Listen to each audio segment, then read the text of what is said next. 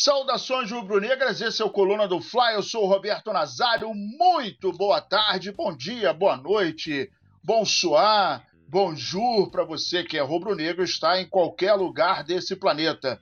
Eu estou aqui juntamente com meu querido amigo Leandro Martins Ledo e nós vamos falar 30 minutos aí de algumas notícias do nosso querido Clube de Regatas do Flamengo, mas antes Uh, porém, nós teremos a nossa querida vinheta. Alô, produção, bota a vinheta para rodar.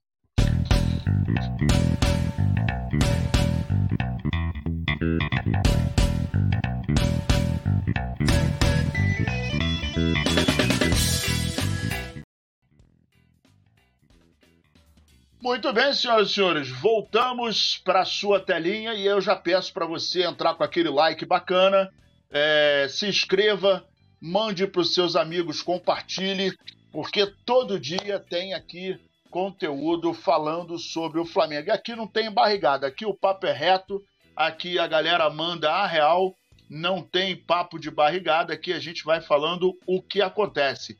Mandar um abraço aqui para o nosso querido Enzio Chaves, que é membro do Clube Coluna. Adriano Carlos Holanda também está junto com a gente aqui é, nesse início de noite muito boa noite, galera. Tamo junto e misturado. Dedo no like, porque isso é muito importante. Assim, o YouTube entende que o nosso trabalho pode ser é, é, recomendado para outros rubro-negros pelo nosso planeta Terra, beleza?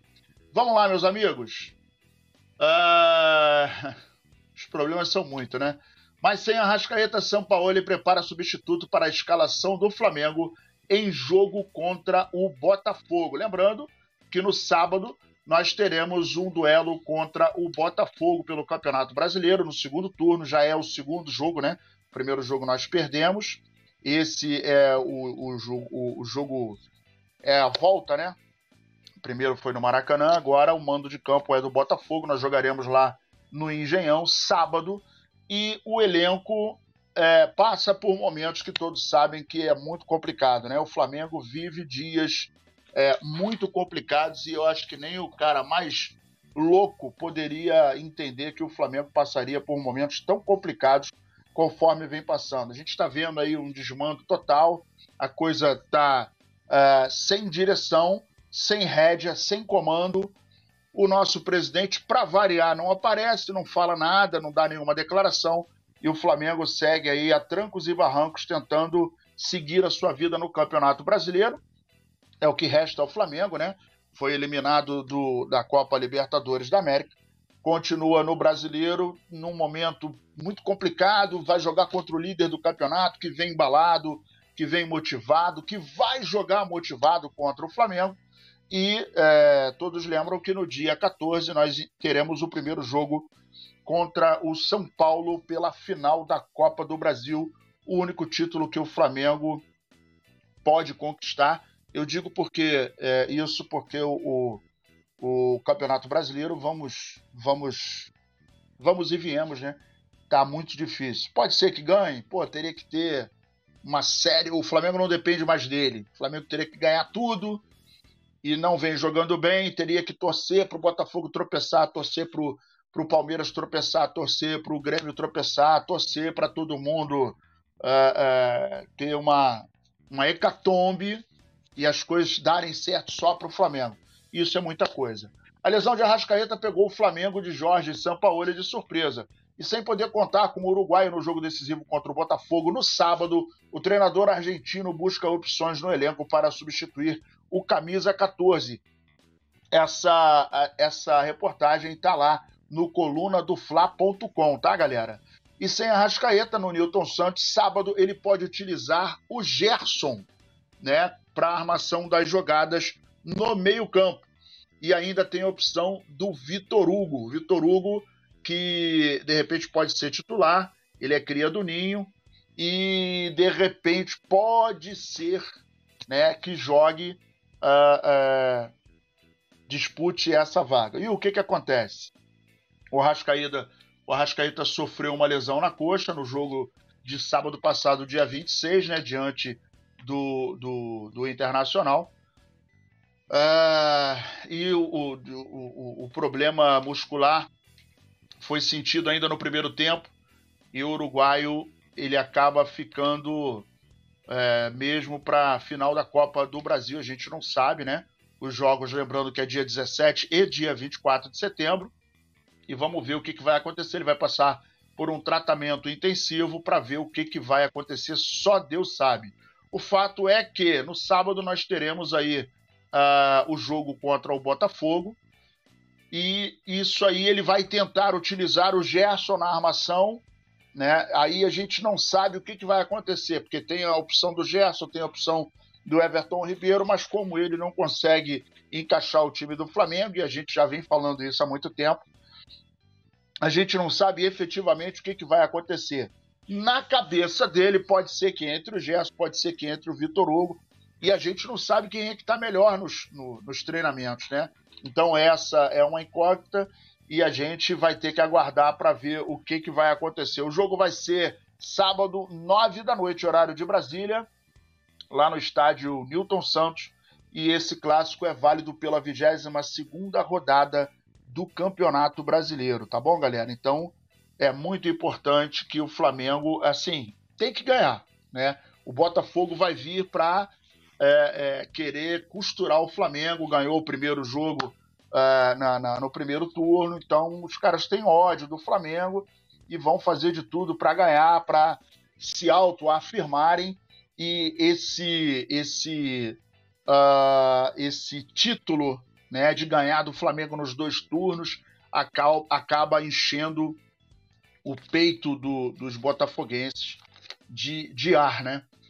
Vamos ver o que, que acontece, vamos torcer. Tomara que dê tudo certo. O negócio está meio complicado. Torcedores do Flamengo relembram a nota de Landim contra o Bandeira, é, o Bandeira de Melo, em 2017. E aí, como todos sabem, o Flamengo vive um momento absolutamente conturbado.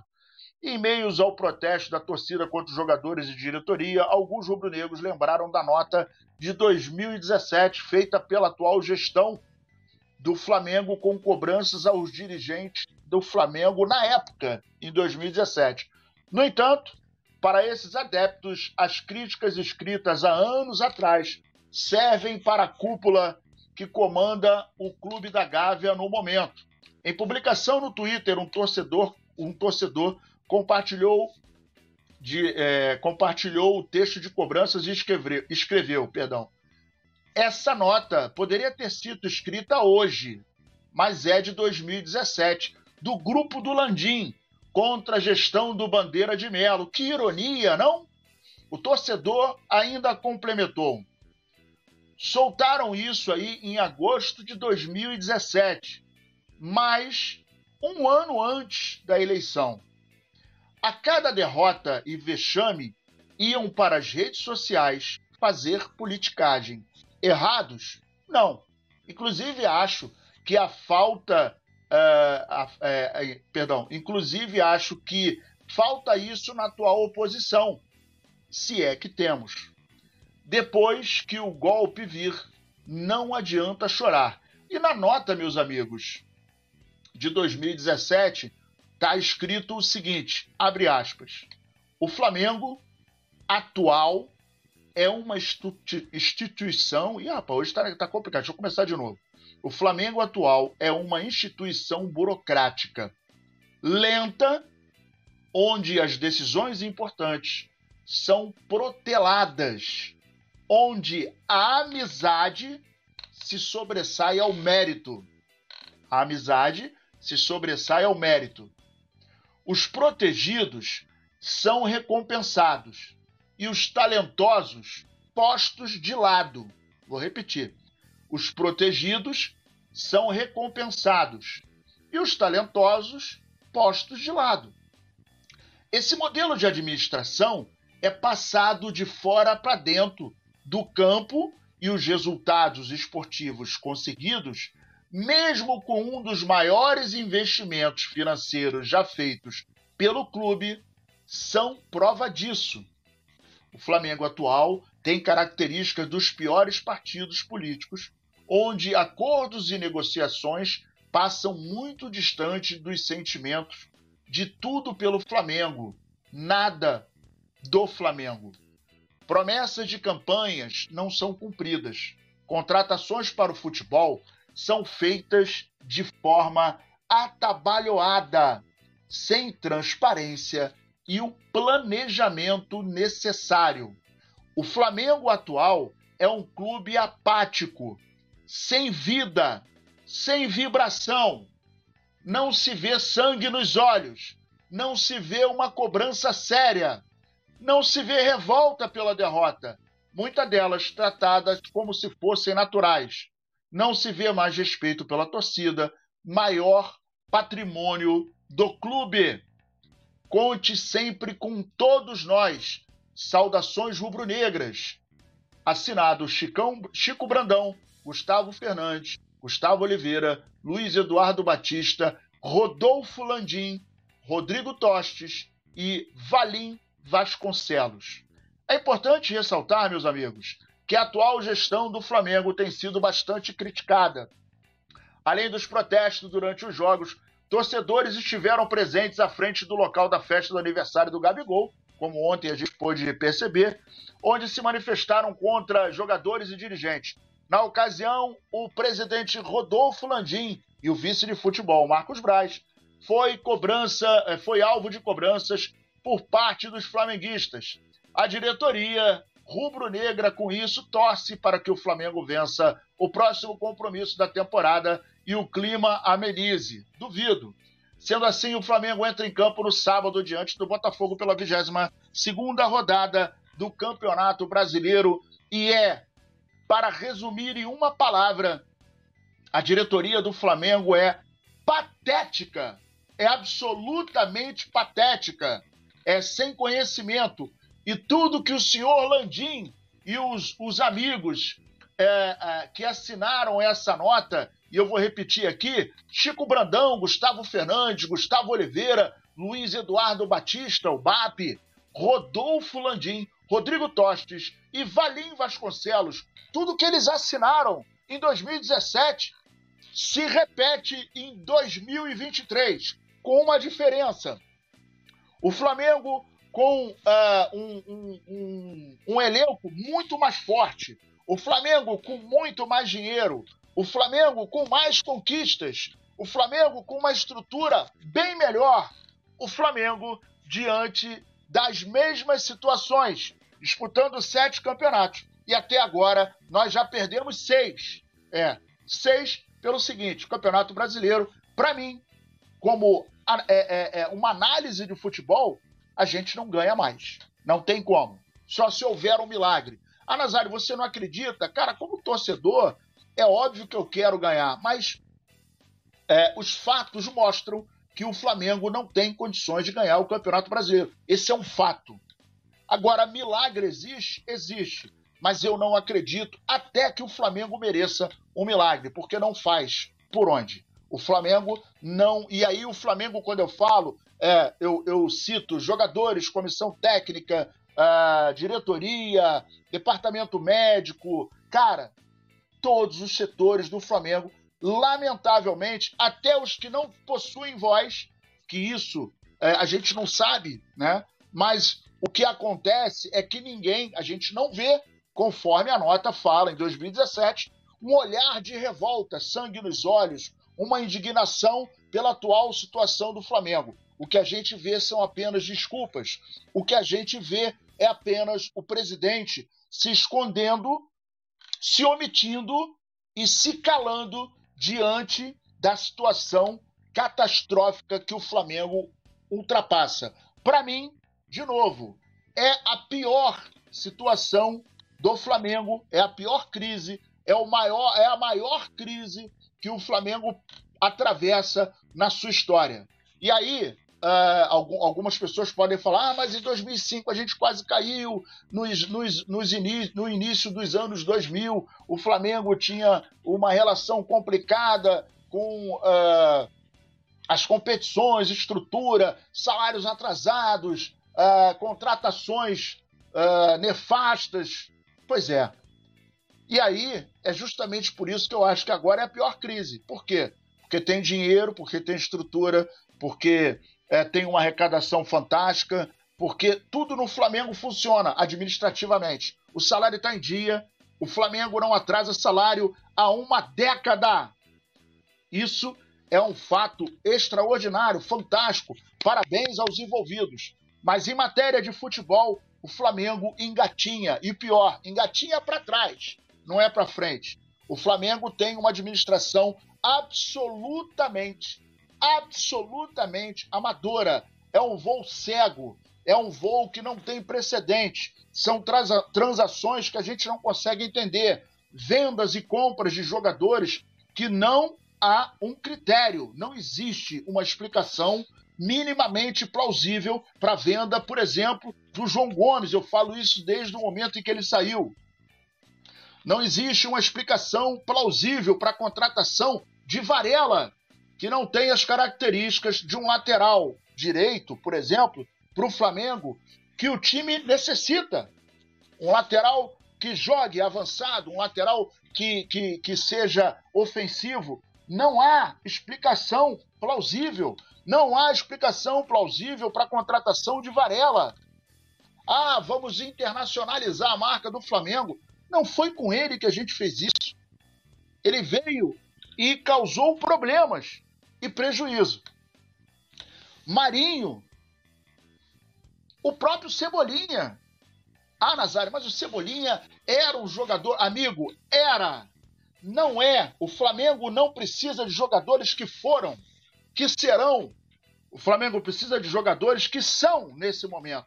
Os que serão estão na base conforme a gente está vendo os jogadores que estão surgindo. Mas hoje o Flamengo tem na lateral direita como uh, o, o, o, o, titular o Wesley, que até então era terceiro, terceiro lateral há pouco tempo atrás.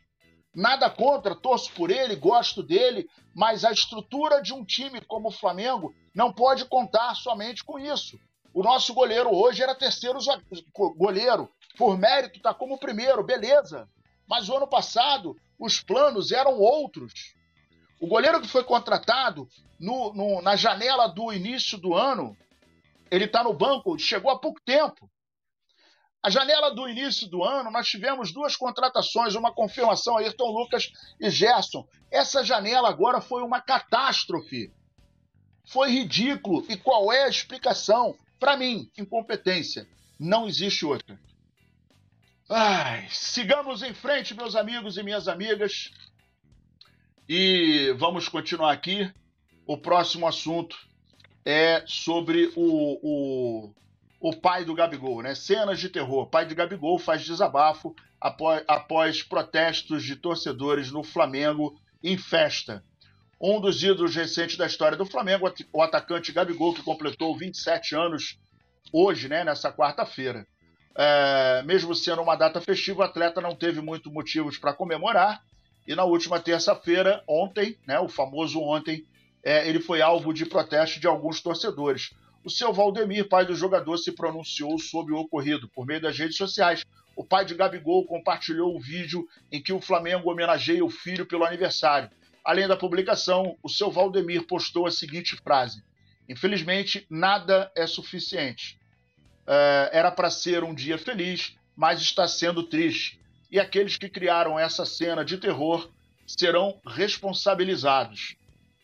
É, é, infelizmente a gente teve aí esse, esse, essas cenas lamentáveis, né?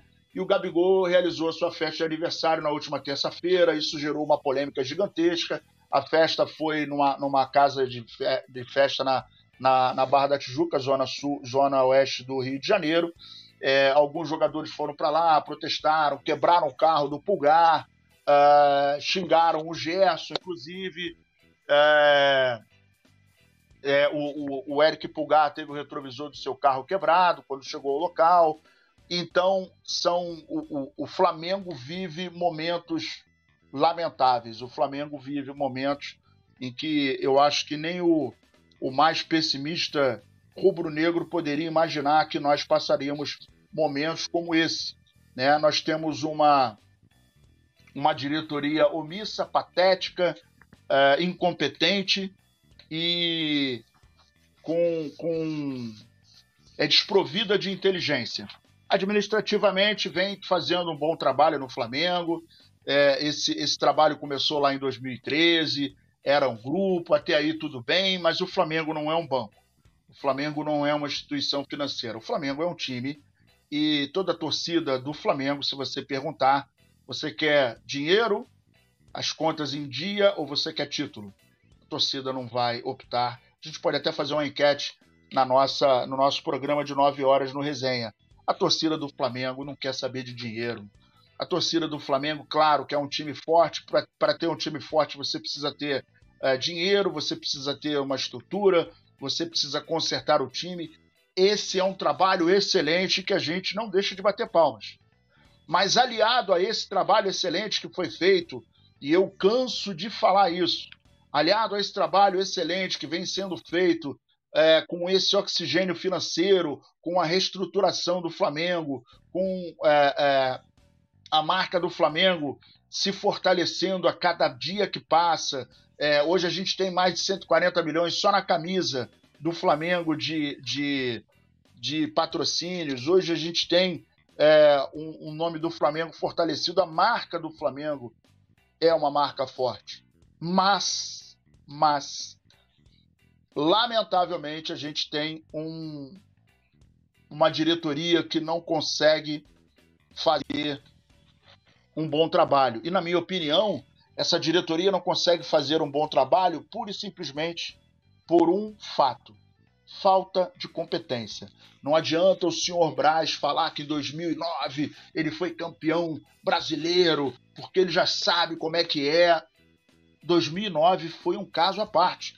Quem, quem viveu aquele momento, quem sabe da história, e você, rubro-negro, que não conhece a história de 2009, dê uma olhadinha nas redes sociais. O Flamengo tinha tudo para não ser campeão. Na 28ª rodada, o Flamengo tinha 10 pontos é, de distância para o Palmeiras, que era o, o, o líder do campeonato.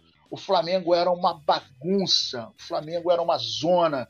O, o Pet voltou para o Flamengo para quitar uma dívida que o Flamengo tinha com ele os jogadores não se falavam, o clima era horroroso e o Flamengo não tinha a menor pinta de que iria ser campeão. Ninguém apostaria no Flamengo em 2009. O que aconteceu com o Flamengo foi um, um, um, um, conjunto de, de, de boas coisas que foram se alinhando e o Flamengo acabou, mas o Flamengo não dominou o campeonato, o Flamengo não, não era um franco favorito, não, não.